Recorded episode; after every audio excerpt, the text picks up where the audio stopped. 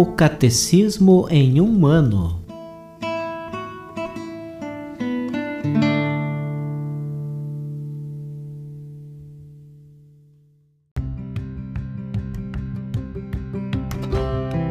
Olá, eu sou Yuri, seminarista da Diocese de Ponta Grossa, Paraná. Você está ouvindo o podcast O Catecismo em um ano Vamos ler todo o Catecismo da Igreja Católica ao longo de 365 episódios. Estamos utilizando a tradução em português apresentada pela CNBB em 2013, baseada na edição típica em latim de 1997. Baixe o plano de leitura por meio de um link que você encontra na página do Instagram O Catecismo em um Ano ou na descrição desse podcast.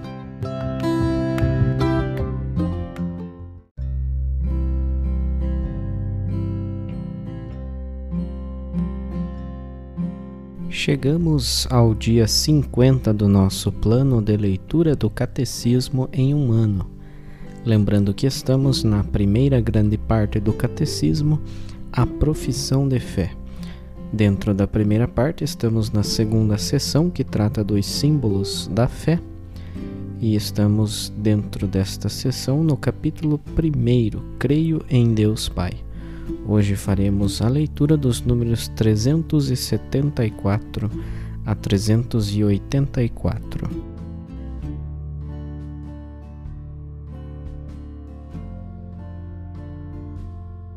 Quarto, o homem no paraíso.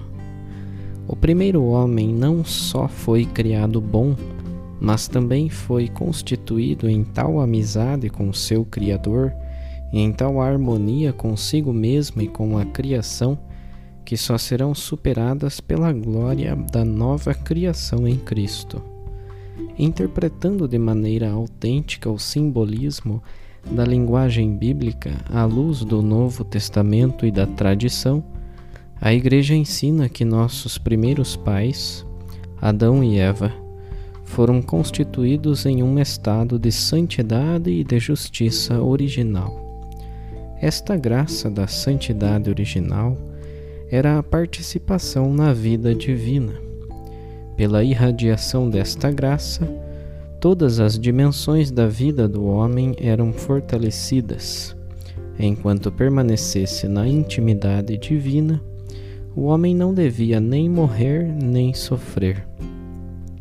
A harmonia interior da pessoa humana, a harmonia entre o homem e a mulher, a harmonia entre o primeiro casal e toda a criação constituíam o estado denominado justiça original. O domínio do mundo que Deus, desde o início, havia outorgado ao homem, realizava-se antes de tudo no próprio homem como domínio de si. O homem estava intacto e ordenado em todo o seu ser porque livre da tríplice concupiscência que o submete aos prazeres dos sentidos, à cobiça dos bens terrestres e à própria afirmação contra os imperativos da razão. O sinal da familiaridade com Deus é o fato de Deus colocar o homem no jardim. Lá ele vive para cultivar e guardar, conforme Gênesis capítulo 2, versículo 15. O trabalho não é uma penalidade, mas a colaboração do homem e da mulher com Deus no aperfeiçoamento da criação visível. Toda esta harmonia da justiça original, prevista para o homem pelo desígnio de Deus, será perdida pelo pecado de nossos primeiros pais. Resumindo, Pai Santo, criastes o homem e a mulher à vossa imagem, e lhes confiastes todo o universo, para que, servindo a vós, seu Criador, dominassem toda a criatura.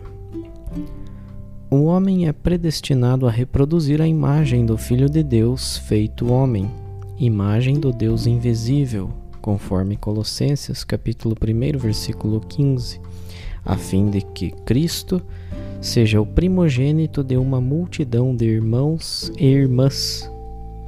O homem é corpore et anima unus, uno de corpo e alma. A doutrina da fé afirma que a alma espiritual e imortal é criada diretamente por Deus. Deus não criou o homem solitário. Desde o início, homem e mulher, ele os criou. Gênesis capítulo 1, versículo 27.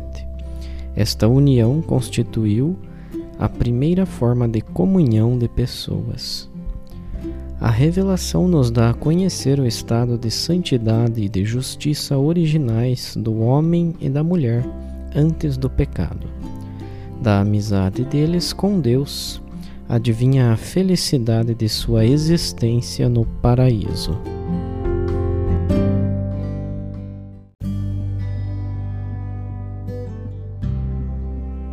Como um comentário adicional ao episódio de hoje, vamos ouvir a leitura de uma catequese do Papa São João Paulo II.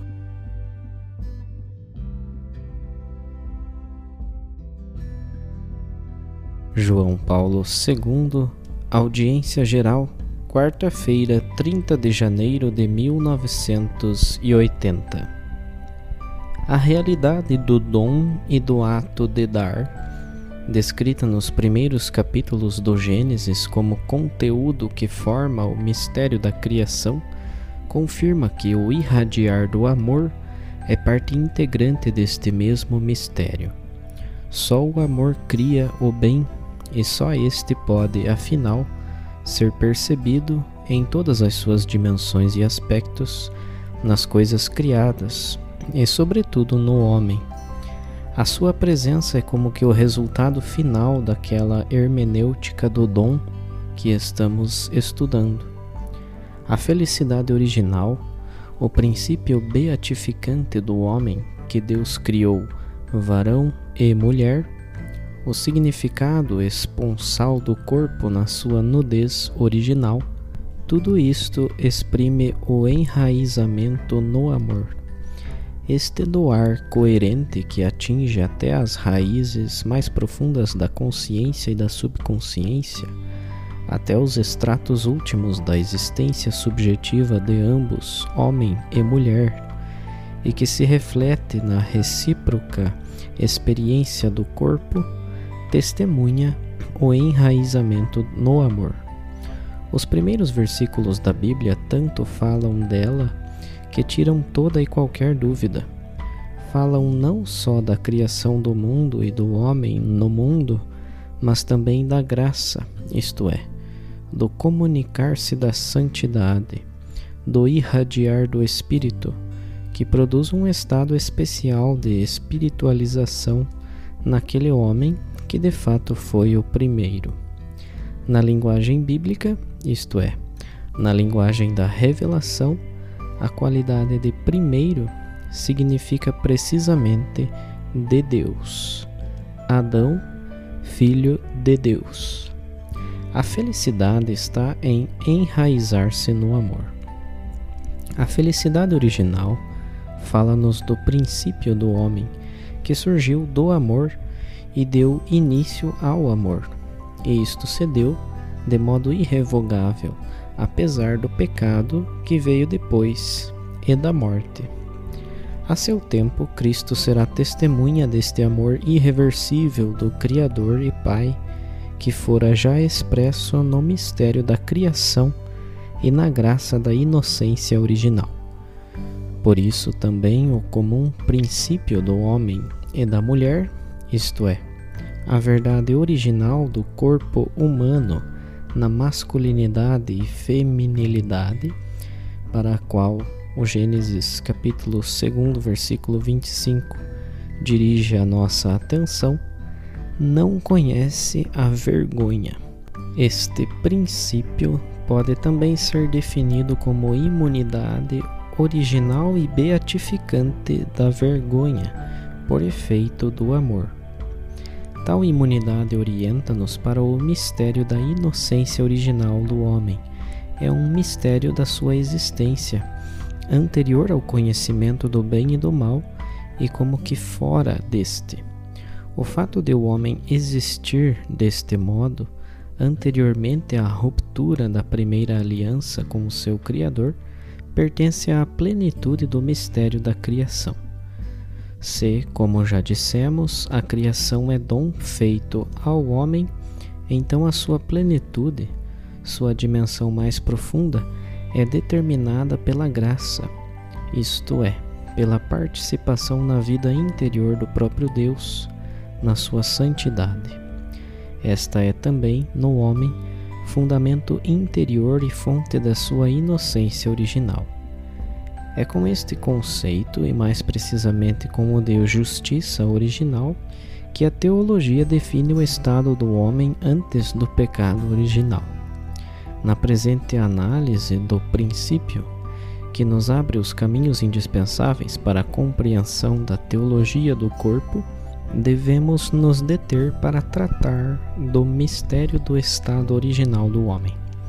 De fato, precisamente essa consciência do corpo, ou melhor, a consciência do significado do corpo, que procuramos pôr em realce, mediante a análise do princípio, revela a peculiaridade da inocência original. O que talvez mais se manifesta em Gênesis capítulo 2, versículo 25, de modo direto, é precisamente o mistério desta inocência que tanto o homem como a mulher trazem das origens, cada um em si mesmo. De tal característica é testemunha ocular, em certo sentido, o seu próprio corpo. É significativo que a afirmação contida em Gênesis, capítulo 2, versículo 25, acerca da nudez reciprocamente isenta de vergonha, seja um enunciado único no seu gênero em toda a Bíblia, de maneira que já não voltará a repetir-se. Pelo contrário, podemos citar muitos textos em que a nudez aparecerá junto com a vergonha, ou mesmo em sentido ainda mais pronunciado, com a ignomínia. Considerando este contexto tão amplo, mais visíveis são as razões para descobrir em Gênesis capítulo 2, versículo 25, um vestígio especial do mistério da inocência original e um particular fator da sua irradiação no sujeito humano. Tal inocência pertence à dimensão da graça contida no mistério da criação, isto é, àquele misterioso dom oferecido ao íntimo do homem, ao coração humano, que permite a ambos, homem e mulher, existirem desde o princípio na recíproca relação do dom desinteressado de si mesmos. Nisto está contida a revelação e ao mesmo tempo a descoberta do significado esponsal do corpo na sua masculinidade e feminilidade. Compreende-se porque falamos, neste caso, de revelação e ao mesmo tempo de descoberta. Do ponto de vista de nossa análise, é essencial que a descoberta do significado esponsal do corpo, que lemos no testemunho do livro de Gênesis, se realize através da inocência original. Mais ainda, é tal descoberta que a desvela e a coloca em evidência. A inocência original pertence ao mistério do princípio humano, do qual o homem histórico veio a separar-se, cometendo o pecado original. O que não significa, porém, que ele não seja capaz de aproximar-se daquele mistério mediante o conhecimento teológico. O homem histórico procura compreender o mistério da inocência original como que por contraste, isto é, subindo também a experiência da própria culpa e da própria pecaminosidade. Ele procura compreender a inocência original como característica essencial para a teologia do corpo partindo da experiência da vergonha. De fato, o mesmo texto bíblico assim o orienta. A inocência original é, portanto, o que radicalmente, isto é, nas suas raízes mesmas, exclui a vergonha do corpo na relação homem-mulher. Elimina-lhe a necessidade em ambos no coração, ou seja, na consciência.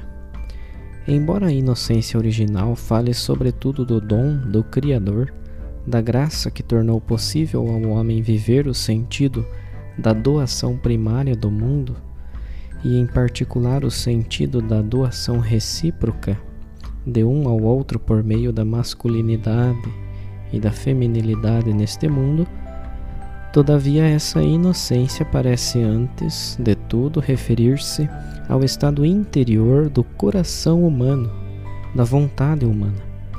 Pelo menos indiretamente, nela estão incluídas a revelação e a descoberta da consciência moral humana, a revelação e a descoberta de toda a dimensão da consciência.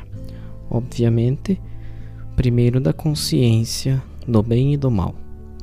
Em certo sentido, é compreendida como retidão original.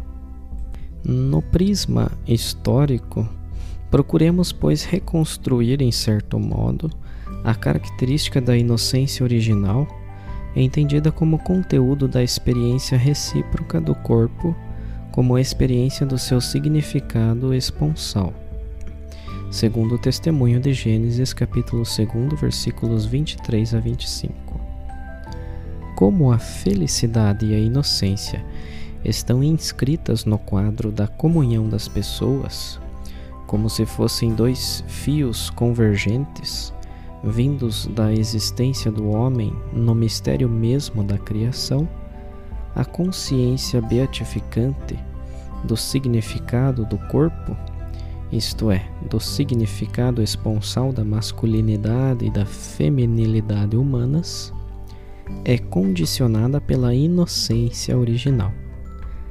Parece não haver nenhum impedimento para entender aqui a inocência original como especial pureza de coração que mantém uma fidelidade interior ao dom segundo o significado esponsal do corpo. Por conseguinte, a inocência original, assim entendida, manifesta-se como testemunho tranquilo da consciência, que neste caso precede qualquer experiência do bem e do mal. Todavia, este testemunho sereno da consciência é algo muito mais beatificante. Pode-se dizer, na verdade, que a consciência do significado do corpo, na sua masculinidade e feminilidade, se torna humanamente beatificante apenas mediante esse testemunho.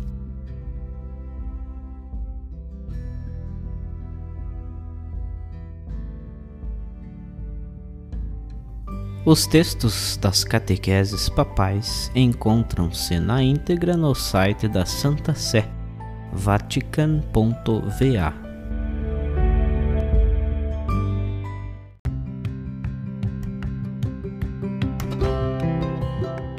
Você acaba de ouvir mais um episódio do podcast O Catecismo em um Ano. Continue nesse bom propósito de aprofundar o conhecimento e a vivência da fé católica e procure participar da sua comunidade. Rezemos por todos que estão fazendo esse caminho de leitura do Catecismo. Até amanhã!